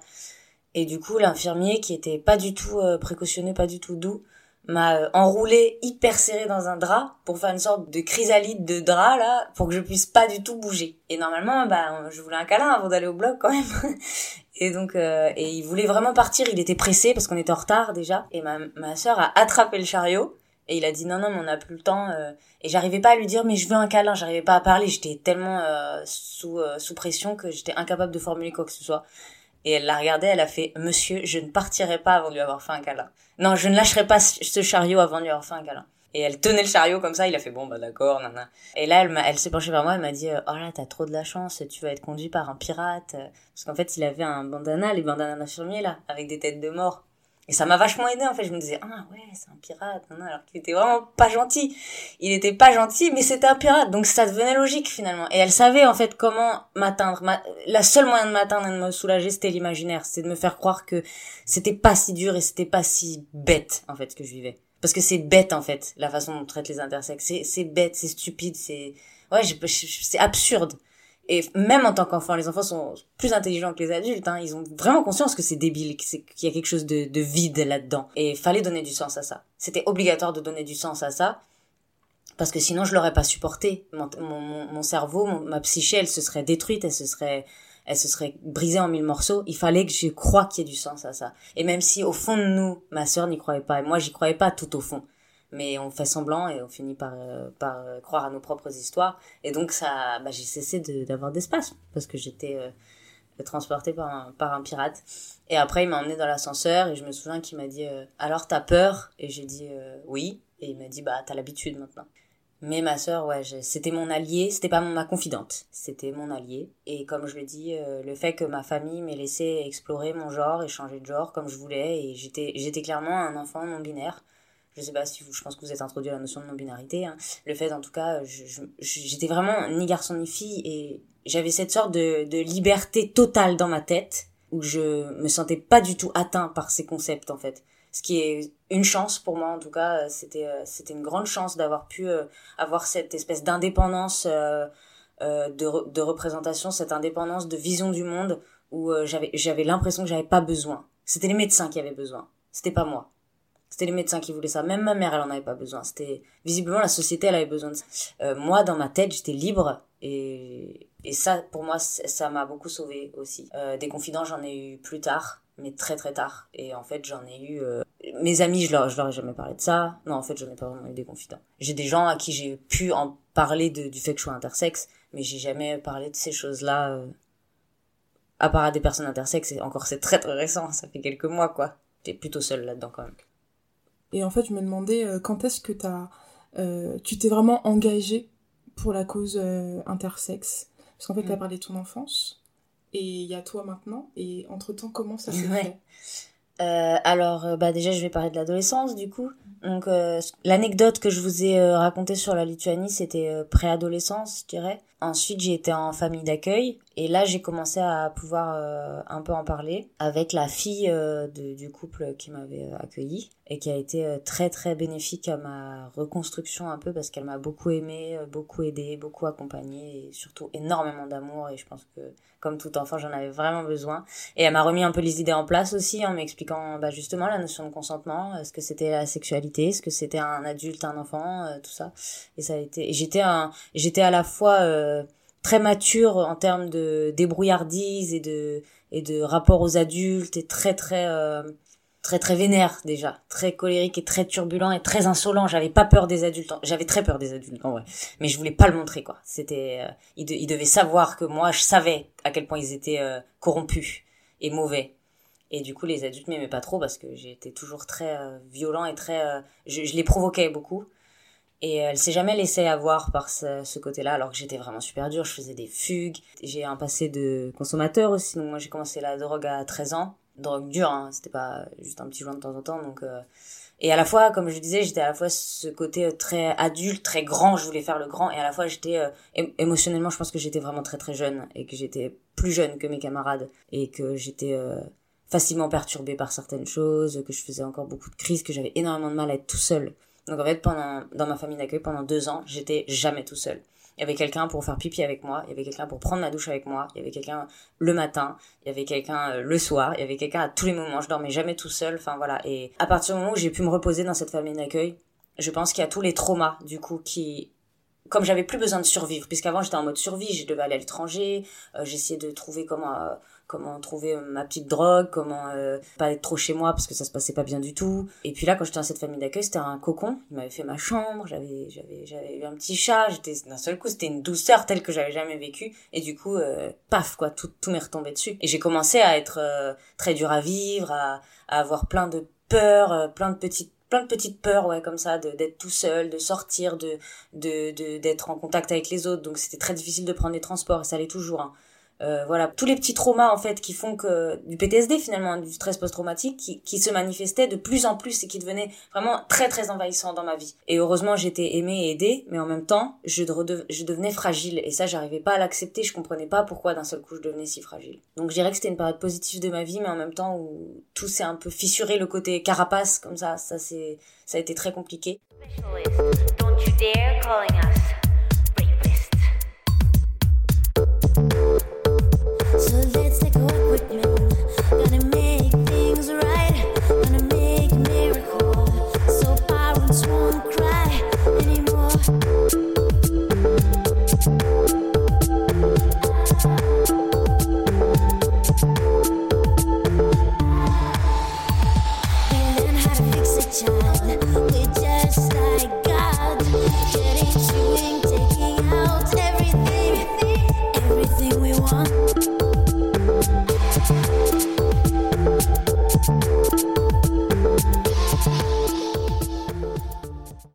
après, j'ai dû partir de cette, euh, de cette famille et retourner chez ma mère. Et à partir de là, c'était, j'en parle plus. Plus personne ne doit savoir. Je n'aurai jamais de copain ou de copine. Euh, je n'irai plus jamais voir un médecin. Euh, je parle plus à ma mère. Je parle plus à mes frères et sœurs. Je parle à personne de ça. Ça doit personne ne doit le savoir et j'engueulais les gens qui le savaient en leur disant si t'en parles à quelqu'un je te tue je sais pas quoi enfin c'était le tabou total et euh, j'ai un peu parlé de l'invalidation mais euh, j'insiste sur le tabou aussi c'est quelque chose qui nous a inculqué en même temps que ce discours de vous avez pas le droit d'exister on comprend bien qu'on doit se taire on nous dit il faut il faut pas en parler à vos copains il faut pas en parler à vos partenaires sexuels quand vous en aurez. Euh, vos parents savent, mais il vaut mieux éviter de le dire à l'entourage. On dit aux parents de pas en parler aussi, parce que c'est un tabou. C'est un tabou monstrueux, l'intersexuation. C'est euh, le genre et le sexe, c'est quelque chose qui, j'ai l'impression, hein, réveille des choses euh, intimes chez les gens, qui peuvent, on dirait que ça peut faire foutre en l'air la société dès qu'on les remet en cause, quoi. Et du coup, c'est un énorme tabou et on grandit avec ça. On grandit dans l'idée que nos existences sociales, elles n'ont pas, euh, elles n'ont aucune résonance en fait. On n'a aucune reconnaissance sociale. On n'a pas le droit d'exister j'ai insisté là-dessus, mais c'est faut comprendre à quel point ça nous imprègne quoi. On sait que euh, on est des sortes d'aliens et qu'il va falloir se, se, cacher pour survivre. C'est voilà comme euh, comme X-Men quoi. C'est euh, alors encore l'imaginaire qui m'a beaucoup aidé parce que ça faisait vachement écho en moi en fait ces histoires de t'es un mutant mais faut te cacher parce que sinon tu vas te faire torturer. C'était la vérité pour nous. tu vas te faire invalider, tu vas te faire rejeter. Ça m'est déjà arrivé hein, de me faire rejeter par des potes ou des partenaires, même si j'en ai eu très peu du coup à cause de, de cette méfiance générale il y avait un, tabou euh, phénoménal à parler de ça et, pendant euh, quelques années euh, j'ai plus du tout pu en parler. Et il y a eu un événement qui a fait qu'au bout d'un moment j'en pouvais plus. C'est que Donc moi j'ai effectivement une variation qui est assez apparente et qui fait que mes taux hormonaux ne me permettront jamais de ressembler totalement à une, à une fille classique ou à un garçon classique si on peut dire. J'aime pas ces termes mais voilà, faut que ce soit clair quand même. Je peux prendre toutes les hormones que je veux, mon corps il les traite pas correctement donc euh, je pourrais jamais euh, faire par exemple une transition de genre ou quoi euh, complète quoi, ce sera pas possible. Donc c'est vrai que j'ai souvent des remarques en fait. Dans les milieux queer etc ça va, c'est plutôt plutôt safe et encore parce qu'en tant qu'intersexe euh, on est vraiment safe nulle part. Mais euh, mais par exemple dans le cadre du milieu professionnel des études etc ça a toujours été super compliqué. J'étais j'avais toujours des remarques et tout. Et euh, comme je suis d'un tempérament assez euh, survolté il suffit d'un truc et je j'en ai marre et je pars au quart de tour quoi. Et pourtant j'encaisse pas mal je trouve mais euh, en l'occurrence, là, je voulais faire du bénévolat à la Croix-Rouge. Bon, moi, j'ai tendance à penser, tu veux faire du bénévolat, on va t'accepter un peu partout, quoi. Et du coup, j'ai dû passer un examen quand même avec euh, un, une sorte de directeur de la structure où je voulais être, qui était un médecin, comme par hasard. Voilà. Et euh, bon, bah moi, je me disais, bon, bah c'est pas plus mal qu'il fasse passer des entretiens, ça, ça s'assure que les gens ont des bonnes intentions, qu'ils savent dans quoi ils s'embarquent et tout. Et il me regarde, il me fait, oh, mais quand même, je trouve que vous avez un aspect particulier, vous faites très très jeune, non, non je fais oui bah c'est vrai que j'ai euh, j'ai un en général je dis j'ai un déficit hormonal. Voilà j'ai un déficit hormonal euh, euh, voilà je, vais direct dans la pathologie comme ça il me laisse tranquille parce que on touche pas aux malades quoi. On va pas les embêter. Mais si en fait parce que comme c'est un médecin il a le droit. Et été ses mots c'est-à-dire, euh, je lui ai dit, j'aimerais pas en dire plus parce que c'est privé. Donc il a dit, ok, ok, il a continué l'entretien et à la fin, il referme son dossier. il me dit, non mais allez, dites-moi quand même, je suis médecin. Vous savez, je suis médecin. Moi, je sais, je connais. Je suis médecin. Et je sais pas combien de fois il a répété ça, comme si, dans mon cas, ça allait être un argument en sa faveur. Tu vois, le mec avait rien compris déjà. Et euh, du coup, j'ai fini par lui dire, bah oui, euh, je suis une personne intersexe, c'est ce qu'on appelait avoir hermaphrodite. Alors là, c'est l'erreur de base de débutant, parce que je n'étais pas militant euh, à l'époque. Donc je disais souvent, c'est à ce qu'on appelait avoir hermaphrodite, parce que je savais que les gens visualisaient plus. Le problème, c'est qu'ils visualisent un peu trop, et un peu trop selon leur propre représentation fantasmagorique, et pas du tout dans la réalité. Et là, il a dit un truc du genre, oh là là, mais c'est dingue, c'est tellement rare, on en voit peu des gens comme vous. Et je crois même que c'est peut-être lui qui a utilisé le mot hermaphrodite en premier, maintenant que je m'en souviens. Et, euh, c'est vrai que ça, m'était arrivé un certain nombre de fois, dans des entretiens d'embauche, dans des, trucs où, en fait je me sentais obligée de, me justifier de mon apparence, quoi. J'étais obligée de dire oui, je sais que je suis pas normale, mais j'ai une excuse, quoi. Et c'est parce que je suis malade et que j'ai une condition chelou et je suis un drôle de truc, quoi. J'essaie de le faire beaucoup moins maintenant. Mais en l'occurrence, je suis sortie et au début ça allait. Je me suis dit, oh, c'était un peu chiant quand même. Et puis plus le temps passait, plus je marchais pour aller prendre mon bus, et euh, j'étais accompagnée d'une amie. Et plus en fait je me rendais compte à quel point ça m'avait, ça me touchait. Je sais pas si vous avez déjà eu ce genre de moment où euh, sur le moment tu dis non ça va, j'ai vécu une agression, euh, mais on, on comprend pas que c'est une agression parce que ça, y a pas eu de cri, il y a pas eu de coup, mais c'est une agression quand même parce que l'invalidation c'est une agression, la fétichisation, la stigmatisation c'est une agression.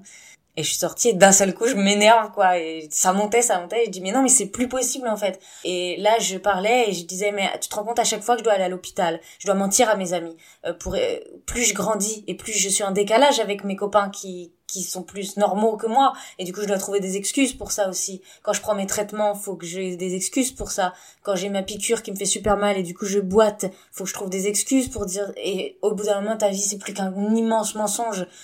Ça te je pouvais pas avoir de partenaire sexuel ou amoureux parce que j'avais trop peur de, de des regards qu'on pouvait me porter euh, voilà, je pouvais pas me faire soigner parce que j'avais trop peur alors que j'étais malade. Enfin, c'était dangereux au bout d'un moment. Et surtout, je vivais dans un état de, mensonge, d'isolement, prisonnier de mes propres stigmates finalement. De et j'avais tellement peur euh, de l'autre que finalement, c'était cette peur-là plus que le regard de l'autre qui était qui était dévorante.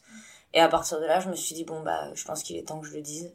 Et je connaissais rien à l'intersexuation, quoi. J'étais persuadée qu'il y avait des assauts dans toutes les villes, euh, voilà, enfin, c'était très naïf. Et du coup, j'ai fait un coming out sur Facebook à ce moment-là. Et c'était il y a euh, un an et demi. Donc c'est récent, en fait. Hein. Et, euh, et j'ai dit, voilà, je suis une personne intersexe, voilà ce que c'est une personne intersexe. c'est pas hermaphrodite. Donc déjà, j'avais les bonnes notions, c'est bon, j'ai pas dit, ouais, je suis hermaphrodite, c'est super cool. La plupart des réactions que j'ai eues, c'était des gens qui m'ont dit ah euh, bravo pour ton courage d'avoir témoigné euh, enfin bravo pour ton courage de l'avoir dit de l'avoir annoncé et nous on t'aime comme tu es etc et euh, sur le moment je comprenais pas pourquoi aucun de ces messages me faisait plaisir. Et en fait je me suis rendu compte que ce qui m'avait saoulé c'est que les gens pensent qu'ils devaient me valider en tant que genre t'as le droit d'être intersexe t'inquiète pas nous on est super tolérants voilà et qu'aucun n'avait de réaction sur le vécu médical que je dénonçais. Et j'ai mis un an à me rendre compte. Un an, parce que c'est à l'anniversaire de ce coming out que j'ai, que j'ai réalisé que c'était ça qui m'avait saoulé. Et que je, je me disais, mais en fait, tout le monde a pris soin de me dire, euh, t'inquiète, on t'aime comme tu es, genre drapé de leur belle noblesse, euh, hyper tolérante. Euh. voilà, s'il y a des potes à moi qui m'écoutent, désolé, mais voilà, faut dire les choses. Et pas du tout genre, mais c'est terrible ce que t'as vécu et c'est pas normal, en fait. Et je sais pas comment t'as fait pour vivre tout seul avec ça pendant toutes ces années. Et voilà, ça, ça m'a, ça m'a euh, énervé, et je suis souvent énervée, mais en, l'occurrence, ça m'a énervé encore plus. Et puis après, j'ai cherché des associations. Donc j'ai demandé euh, à mon centre LGBT euh, de ma ville s'ils avaient des avaient des personnes intersexes ou des assos intersexes etc évidemment euh, la, question intersexe était en plus il y a un an et demi encore moins représentée que maintenant donc on n'existait pas quoi on n'existait pas médiatiquement on n'existait pas dans les dans le milieu associatif on n'existait pas dans la communauté LGBT on n'existait nulle part on, était complètement effacés. Ça a été très dur de me rendre compte parce que moi je pensais que c'était juste moi en fait qui, qui, qui ne s'était pas approché de cette communauté parce que je voulais surtout pas montrer que j'étais intersexe, je voulais rien avoir à faire avec les intersexes. Mais non, c'était pas moi, c'était aussi qu'il y a un, défaut de représentation, un problème de, visibilité, un problème de place. Et du coup, bah, je suis tombée de haut, en fait, en me rendant compte que je suis allée à la Pride de, Tours, qui est ma, la ville où je vis euh, actuellement. Tout seul. J'étais tout seul avec ma pancarte. Donc, euh, je me suis dit, bon, bah, c'est chaud quand même. Mais bon, euh, c'est pas grave, je vais faire celle de Paris. Et donc j'ai fait la Pride de Paris et euh, surprise, j'étais tout seul avec ma pancarte. C'est-à-dire que la Pride de l'année dernière, euh, euh, à cause de tous ces problèmes de visibilité, de place, d'inclusion, etc., le collectif intersexe, il avait, pas eu la force d'y aller et je les comprends aujourd'hui. Maintenant, je comprends dans quoi ça s'inscrit. J'étais naïf à l'époque et je pensais à trouver d'autres, un cortège intersexe ou d'autres gens intersexes et tout. Bah non, j'étais tout seul. Après, il y a un camarade qui m'a rejoint, mais euh, faire la, je sais pas si vous imaginez, enfin faire euh, 4 heures de Pride avec une pancarte intersexe où euh, t'entends euh, tout autour de toi des gens qui te demandent putain mais c'est quoi intersexe, mais ça existe, putain encore une nouvelle sexualité, oh là c'est quoi ça, je sais pas combien de temps j'ai entendu, combien de fois j'ai entendu c'est quoi ça, c'est quoi ça, ah c'est les hermaphrodites, ah c'est les gens qui ont une bite et un vagin, ah c'est les mi-hommes mi-femmes, enfin dans la commune, hein, je veux dire, c'était pendant la Pride, tu vois. Le, nous aussi, c'est notre seul jour de fierté en quelque sorte, tu vois. C'est, c'est la seule marche qu'on a. J'étais tout seul et en plus, je me rendais compte que dans cette communauté, j'existais pas et quand j'existais, j'étais autant invalidée qu'ailleurs. Et là, ça m'a énervé. Pour le coup, ça m'a vraiment énervé. Donc, je suis rentrée au collectif intersexe allié et euh, surtout, j'ai gueulé sur Twitter. Euh, qui est euh, effectivement un réseau qui a beaucoup de défauts, mais qui a au moins la qualité d'avoir un certain nombre de militants et des discours accessibles aux jeunes militants ou aux gens qui veulent se former, s'éduquer sur des questions sociétales, d'oppression, euh, diverses, hein, euh, racisme, euh, sexisme et autres. À la base, j'étais venue sur Twitter pour quelque chose qui n'avait rien à voir parce que je voulais juste m'inscrire à, enfin, m'abonner à un compte qui donnait des news sur les studios Ghibli pour te dire à quel point j'étais loin du truc. Donc j'étais déjà sur Twitter, mais juste pour ça, j'avais genre trois abonnés. Et, et j'ai commencé à, à, me, à chercher des intersexes. Il n'y en avait pas en France quasiment. Donc je me suis, et voilà, et grâce à ça, je me suis rapprochée un peu des des discours intersexes et, des, et surtout de la colère intersexe finalement. Et après j'ai commencé à écrire, à, à gueuler quoi sur la Pride, etc. Et là j'ai gagné plein de followers d'un coup. alors que encore une fois j'avais mes zéro notion euh, politique mais vraiment rien que dalle je, je, je, je savais juste que j'étais intersexe et qu'on n'était pas représenté euh, dans la commune et que notre drapeau était jaune et violet c'était c'était ça la base et j'ai fini par rentrer au collectif un peu plus tard mais j'avais déjà une énorme visibilité et je pense que c'était une visibilité qui était trop grosse pour moi. Et que et que j'ai pas bien su gérer ça. Heureusement j'ai toujours été prudent en termes de d'arrogance et de je peux parler pour tout le monde et c'est moi qui porte ma cause et tout. J'ai faut pas croire il y a des mois des, des moments où je me suis un peu senti pousser des ailes je pense et que je suis allée euh, j'ai fait un peu le le petit euh, le petit vaniteux mais euh, j'ai surtout été très très vite dépassée en fait par euh, les attentes qui, qui se cristallisaient sur moi. Beaucoup de personnes intersexes qui me contactaient pour me dire euh, merci est-ce que tu peux m'aider? etc et, j'étais jeune en tant que militant. J'étais un jeune militant voire novice quoi. Et c'est il y a eu tout un et j'ai pas su moi me me déresponsabiliser en fait et dire je je rappelle que je suis pas euh, en capacité en fait euh, que ce soit euh, intellectuellement euh, ou même émotionnellement en fait de vous prendre en charge. Du coup je me suis fait un peu submerger. Et puis après heureusement je suis assez tenace comme garçon. Donc j'ai j'ai vraiment voulu me former très vite très tôt tout comprendre tout connaître faire les choses bien avoir des projets. Et c'est là que j'ai créé ma petite BD en fait je, je pense que mon obsession c'était qu'on parle de nous quoi c'était je comprenais pas pourquoi. Moi je trouve que le, le vécu intersexe et la façon dont la société traite les, les personnes intersexes c'est un scandale sanitaire quoi. C'est c'est c'est euh, une honte euh, nationale euh, voire internationale. C'est inhumain en fait ce qu'on fait subir aux personnes intersexes.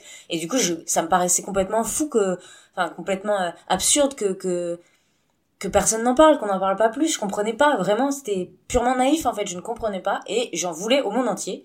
Donc euh, je me suis dit bon bah si vous si vous avez la flemme de vous intéresser à nous, on va faire en sorte d'avoir des ressources qui qu'on vous met sous le nez, que vous êtes obligé d'avoir, etc. Et le CIA avait déjà fait un taf euh, incroyable. Il hein. faut savoir que le collectif intersexe, je suis une des personnes intersexes en France les plus visibles et les plus connues parce qu'il y en a peu et parce qu'il y en a beaucoup surtout qui font du travail dans l'ombre, qui est aussi conséquent, voire beaucoup plus conséquent que le mien. Des gens qui font qui, depuis des années qui travaillent à, à en, en termes de communication, en termes de sensibilisation, en termes de recherche aussi scientifique euh, universitaire, euh, sociologie, euh, des gens qui font un travail de plaidoyer incroyable. Je vous en parlais tout à l'heure, mais voilà, il faut savoir qu'on rencontre l'Assemblée nationale, les ministères, les parlementaires, les députés, les commissions nationales d'éthique, la DILCRA, on passe des auditions, on fait des, plaidoiries interminables pour, pour avoir une, chance et, un espoir d'être inclus dans la loi et d'être protégé par la loi. On a vu que ça n'a pas été le cas dans la loi de bioéthique puisque l'amendement qui visait à, interdire les mutilations sur les enfants intersexués euh, a été rejeté. Mais on, voilà, on a travaillé euh, d'arrache-pied quoi. Et donc c'est voilà, moi j'insiste quand même aussi sur le fait que oui, Micha, euh, c'est le, le, militant intersexe peut-être le plus en vue actuellement parmi les jeunes notamment en France, mais qui a le collectif. C'est lui qui fait, c'est nous, c'est un nous, voilà. C'est moi j'aime pas trop la personnalisation même si j'entends que c'est plus efficace pour faire passer des messages le témoignage le fait d'avoir une figure tout ça mais il faut savoir que c'est le collectif qui fait ce travail là et que c'est le collectif qui a c'est grâce au collectif que je peux avoir ce discours aujourd'hui que je suis là aujourd'hui et que j'ai pu euh, m'exprimer correctement sur les questions intersexes et, euh, et pouvoir faire euh, voilà des formations des conférences des tables rondes des... aujourd'hui je sais qu'être intersexe c'est politique c'est pas anatomique Hein, voilà, c'est pas, enfin c'est pas, c'est pas le cœur du sujet. C'est une personne qui a subi une invalidation, une oppression et, une, et, des violences médicales à cause de ça. Voilà, et c'est, c'est grâce au, à ce travail de réflexion et d'accompagnement et de formation qui m'a été offert finalement que j'en suis là aujourd'hui et que je suis euh, maintenant j'arrive à me dire militant et j'arrive à, à me sentir légitime en tant que militant ce que je veux juste pas qu'on oublie c'est que je suis pas tout seul à travailler parce que souvent je vois tu vois dans les événements genre l'existence inter il y a des gens qui viennent me voir alors que je suis entourée par, mon par des gens de mon collectif et qui viennent me voir juste moi en me disant merci pour ton travail, moi je me sens super honteux quoi. Je me dis euh, ça va pas. Donc j'insiste là-dessus. Si vous m'entendez, euh, voilà, il y a tout le collectif derrière qui est derrière moi et on travaille tous ensemble quoi. Et c'est mieux comme ça.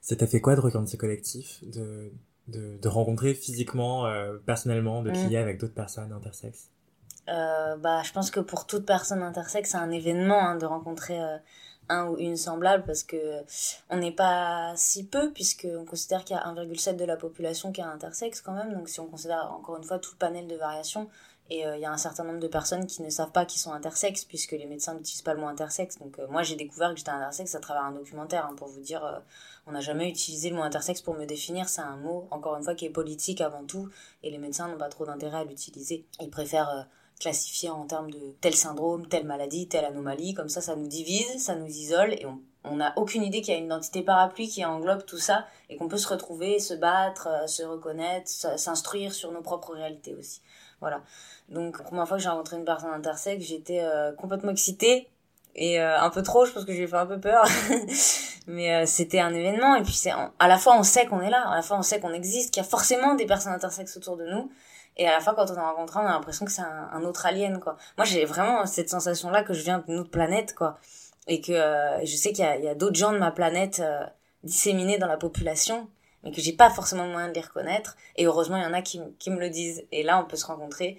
Bah, toutes les personnes très très très minoritaires euh, le savent. Hein, quand on rencontre quelqu'un qui nous ressemble, qui a en plus un vécu commun, c'est vrai que moi j'ai tendance à, à me rapprocher plus des personnes intersexes qui ont un vécu euh, qui ressemble au mien. En général, un, peu lourd, du presque pas un critère. Je vais pas dire euh, non, t'as pas vécu d'opération, tant pis, t'es pas mon ami.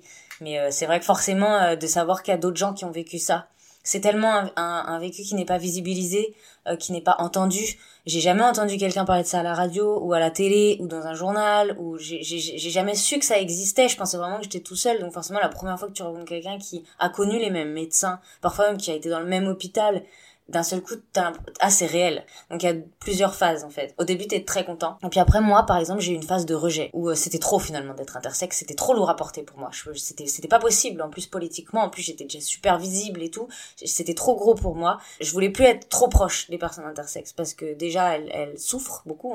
Faut, faut le rappeler, là j'en parle avec euh, avec pas mal d'aisance et de même d'humour et tout, mais faut voir comment je serai à la sortie de ce podcast, hein, je sais pas encore. Mais euh, c'est quand même des vécus euh, qui sont vachement graves, quoi. Donc c'est vrai que des fois on n'a pas forcément la force de, de se porter les uns les autres et en même temps on a un, besoin, mais urgent, de, de parler en fait et de et d'entendre même. Moi ça me fait beaucoup de bien d'entendre des personnes intersexes. Alors ça peut paraître bizarre comme phrase, mais qui ont vécu des violences comme les miennes, parce que je me dis bah c'était pas que moi et du coup ça existe en fait. C'est pas que dans ma tête, c'est pas moi qui me suis fait des sur à quel point c'était systématique, à quel point c'était grand, à quel point c'était vraiment des médecins qui ont fait des choses aussi graves. C'est ça que ça m'a apporté de rencontrer des personnes intersexes d'une part, donc à la fois, euh, comme je l'ai dit, euh, plus se sentir tout seul, euh, se reconnaître en l'autre, et puis surtout, t'as l'impression d'être plus fort. Pour vous dire, à la Pride de Paris où j'étais tout seul, je me sentais vraiment super mal. J'avais limite honte en fait. Donc avoir honte le jour de la marche de fierté, c'est dommage quand même. Donc je baissais ma pancarte et tout. Et quand j'ai rencontré mon pote, qui est aussi inter et qui avait sa petite pancarte justement où il y avait marqué invisible, barré et en dessous intersexe, et ben d'un seul coup je me sentais fort alors qu'on était deux. On était deux les gars, c'est quand même pas beaucoup quoi. Mais euh, déjà on était deux face au monde, puis trois face au monde, ça donne une force phénoménale. Et comme nous, on a tellement peu à la base, on se contente de peu et finalement le, peu qu'on a, c'est déjà hyper précieux et ça nous rend, ça nous donne une puissance et un courage. Euh, moi, j'ai l'impression, en tout cas, dans, dans, dans mon cas, quand je, quand je suis avec des inters, même si on est que deux ou trois, je me sens beaucoup, beaucoup plus fort, beaucoup plus fière aussi, beaucoup plus à l'aise dans ce que je suis. Et on sent qu'il y a des choses qu'on va dire que seuls les inters vont comprendre. Il y a des peurs qu'on a que les, que les inters sentent instinctivement. Et c'est ça, cette idée d'être euh, à la fois plus fort et à la fois d'être compris si facilement. De pas avoir, de pas être obligé de raconter, euh, bah, comme je le fais là, toutes les violences médicales, et de, de, faire comprendre aux gens à quel point c'est grave et que c'est pas anodin et que c'est pas euh, léger quoi. Pour les personnes diadiques, donc les personnes qui sont pas intersexes, il va falloir leur expliquer dans quoi ça s'inscrit, le contexte social, sociétal, les violences médicales, qu'est-ce que c'est, pourquoi on parle de mutilation, etc. Une personne intersexe, hein, quand nous regardant devant une émission, je sais pas quoi, elle sait, on sera énervé des mêmes choses, on sera choqué pas des mêmes choses, on sera triste, on sera, c'est vraiment cette sensation d'être un petit peu une sorte de, ouais, de communauté voilà, c'est une communauté et ça, le sentiment communautaire, je pense que en tant que personne minorisée euh, et opprimée dans la société, on sait tous à quel point c'est précieux. Et après, il y a le côté plus politique, justement, donc le fait de faire partie d'un collectif. Euh, moi, le militantisme est très précieux pour moi. Alors déjà, euh, ça t'apporte de la fierté, je trouve. Donc il y a un, tout un côté retournement stigmate, genre on sait qu'on est des, on sait qu'on est des freaks, mais on est fiers et on est vénère et on va se défendre pour nous faire une place. Donc c'est ce côté révolutionnaire euh, moi, je m'intéresse en plus beaucoup à, tout ce qui est euh, à la littérature anarchiste, à tout ce qui est désobéissance civile et tout. Donc c'est vrai que cette espèce de, de mouvement politique euh, vénère et révolutionnaire, j'aime, ça m'apporte beaucoup parce que ça retourne finalement le rapport de force.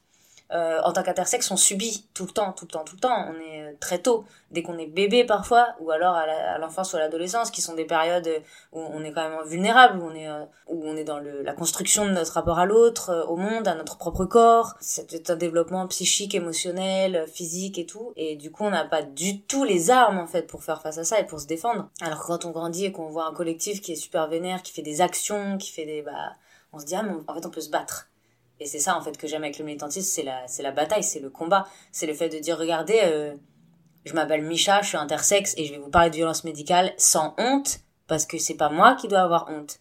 C'est comme euh, les histoires de violence sexuelle euh, pour retourner la honte et c'est ça que l'aspect plus combat, lutte, voilà lutte, je préfère le mot lutte d'ailleurs, m'a appris, c'est que si on lutte, c'est qu'on est dans nos droits, c'est qu'on a des droits, c'est que pour l'instant on les respecte pas et on va gueuler quoi. Et moi j'aime trop gueuler. moi à chaque fois que je suis au mégaphone, euh, je suis bien quoi parce qu'on a passé notre vie à se cacher, à se taire, à se baïonner, à, à, convaincu qu'on n'avait pas le droit d'exister dans l'espace public quoi, que c'était interdit. Ma vie elle a été changée finalement. De toute façon militantisme je pense que ça change la vie de beaucoup de monde, mais c'est vrai que de passer de être totalement caché, être un tabou vivant, quoi, limite, à être une petite figure euh, d'un mouvement euh, qui a tant besoin de, de, lutte, bah, c'est, c'est, euh, voilà, c'est un bouleversement total de mon existence. Et tu parles, tu parles du collectif et de ce que ça t'a apporté. Qu'est-ce que ce serait d'être un ou une bonne alliée de la cause intersexe? Euh, Déjà, je pense qu'il bah, nous donnait beaucoup d'espace. Je pense que effectivement, la visibilité, c'est un concept euh, qui est beaucoup. Euh, enfin, c'est un mot qu'on entend beaucoup, mais du coup, il y a certains mots qu'on entend beaucoup comme ça. Du coup, on sait plus trop ce qu'ils veulent dire. Mais nous, la visibilité, en fait, elle est utile pour plein de raisons. Elle est utile parce que bah, déjà, ça peut alerter l'opinion publique et effectivement, plus la chose sera connue, et d'une part, euh, plus les gens ont envie d'en parler, donc d'autres personnes intersexes pourront se reconnaître et se battre et, se défendre et se comprendre, etc. Euh, d'autre part, on aura plus de soutien. Au bout d'un moment, on en parlera.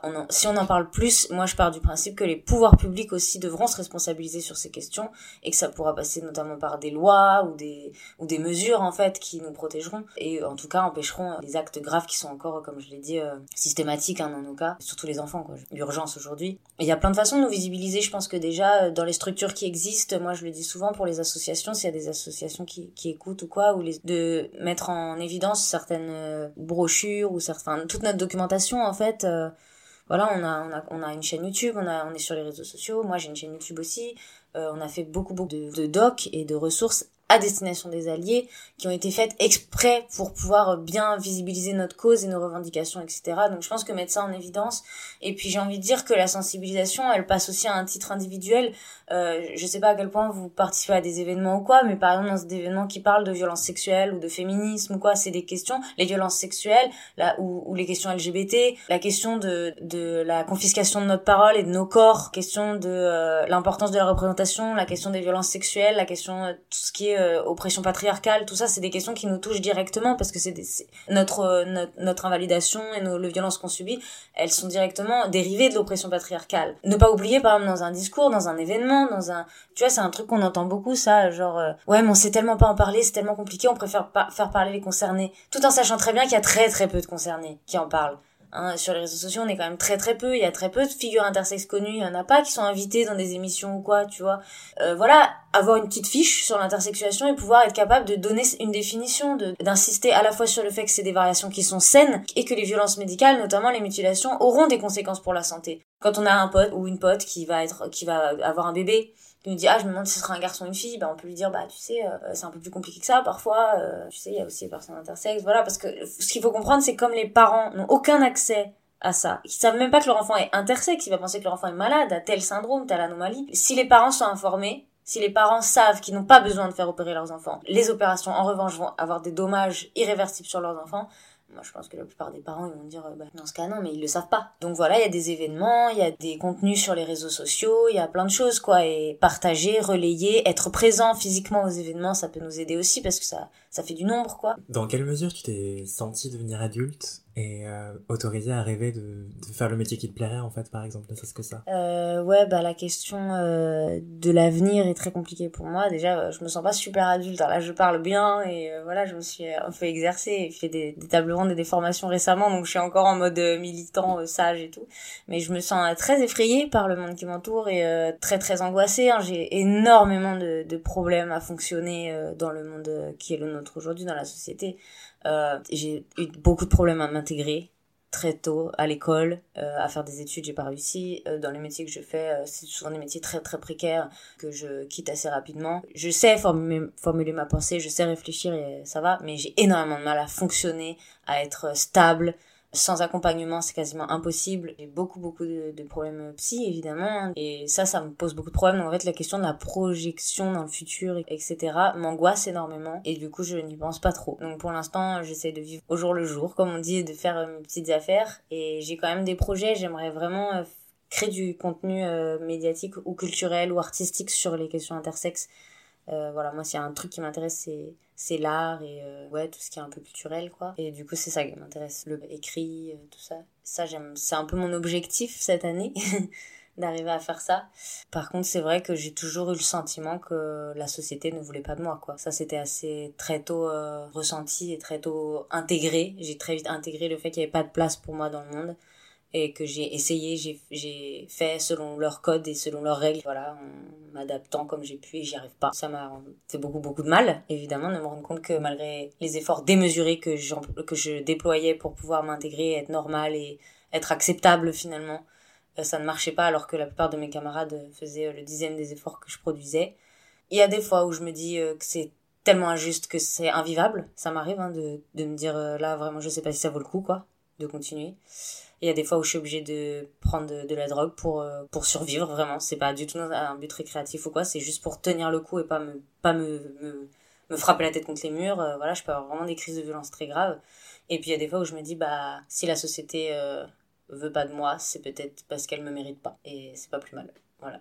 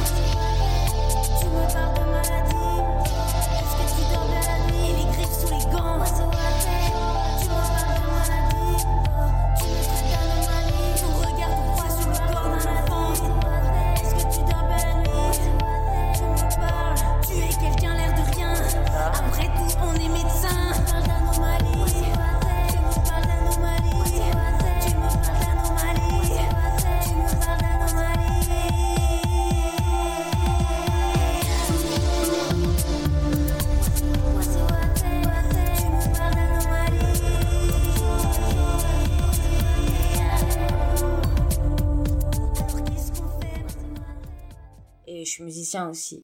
Donc j'ai pas, j'ose pas encore euh, montrer ce que je fais.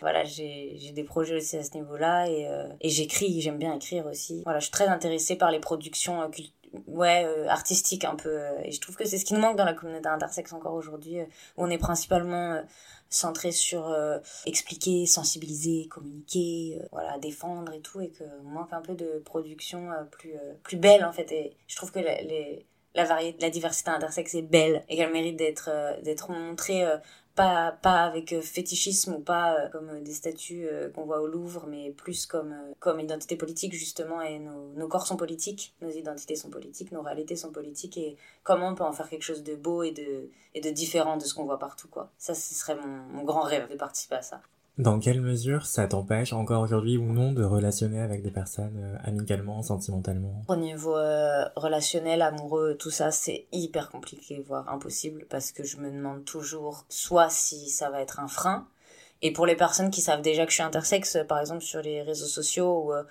c'est vrai que sur Twitter, il y a tout un côté culte de la personnalité, un petit peu, on a tendance à, à être un peu dans l'idolâtrie des fois de certaines de certains comptes de certaines figures et tout. Ça a été un peu mon cas euh, je pense que c'est un, peu en train de réduire aujourd'hui mais ça a été mon cas pendant un certain temps. Et du coup je me faisais beaucoup beaucoup draguer sur Twitter. Et euh, moi la drague c'est quelque chose qui me stresse énormément. Euh, j'aime pas du tout ça. Et du et tout de suite je me demandais à quel point il y avait du fétichisme quoi. J'ai très très peur des fétichistes et j'en ai connu beaucoup.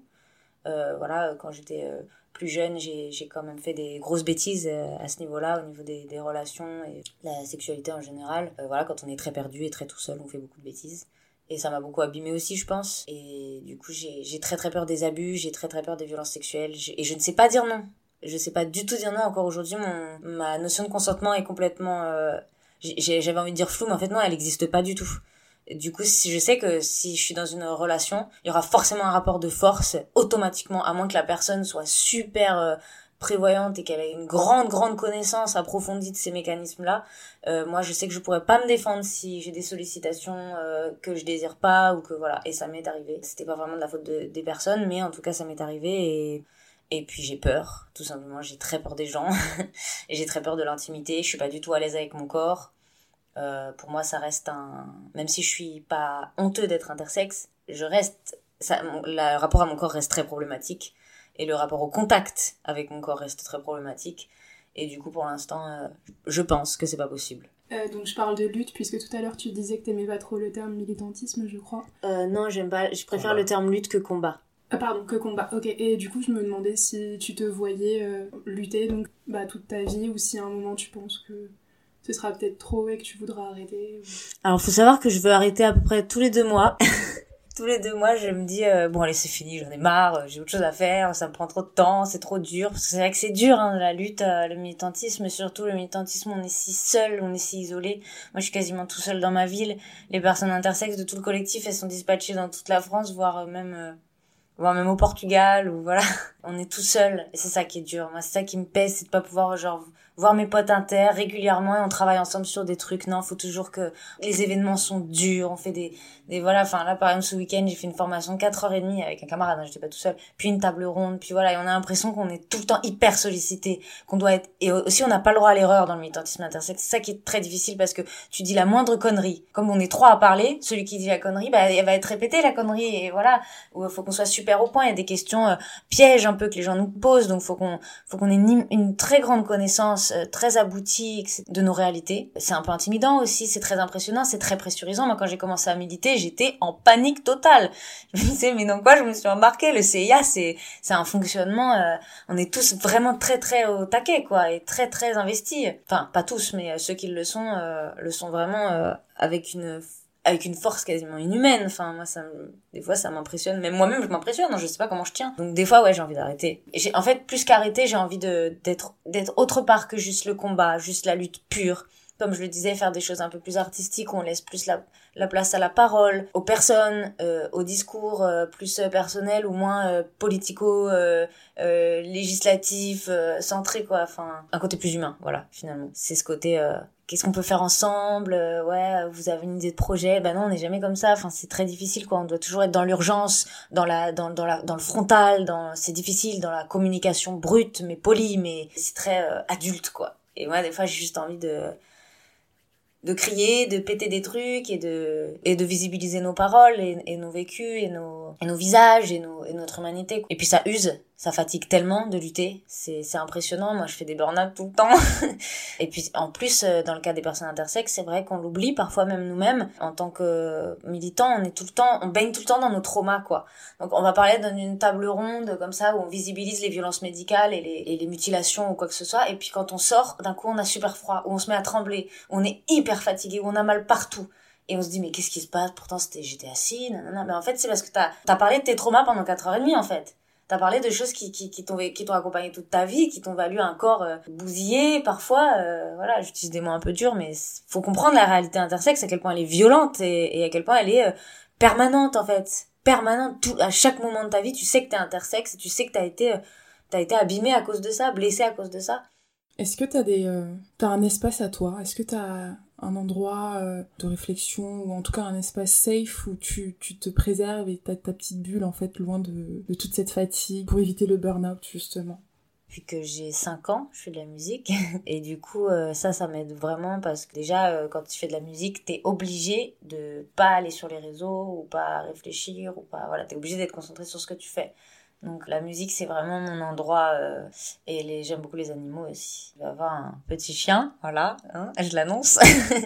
je, je, je vais l'avoir aussi, enfin je l'adopte aussi pour éviter de penser, pour avoir un peu d'amour, pour avoir une relation euh, plutôt cool et douce et légère et tout, et pour pouvoir m'émanciper un peu de... Parce que ça me quitte jamais, en fait, je réfléchis intersexe, je réfléchis militantisme, je le quitte jamais. Et là, je parle de moi, mais c'est le cas d'autres militants aussi, hein, où euh, c'est quand même très... C'est une ombre derrière nous euh, qui nous suit partout.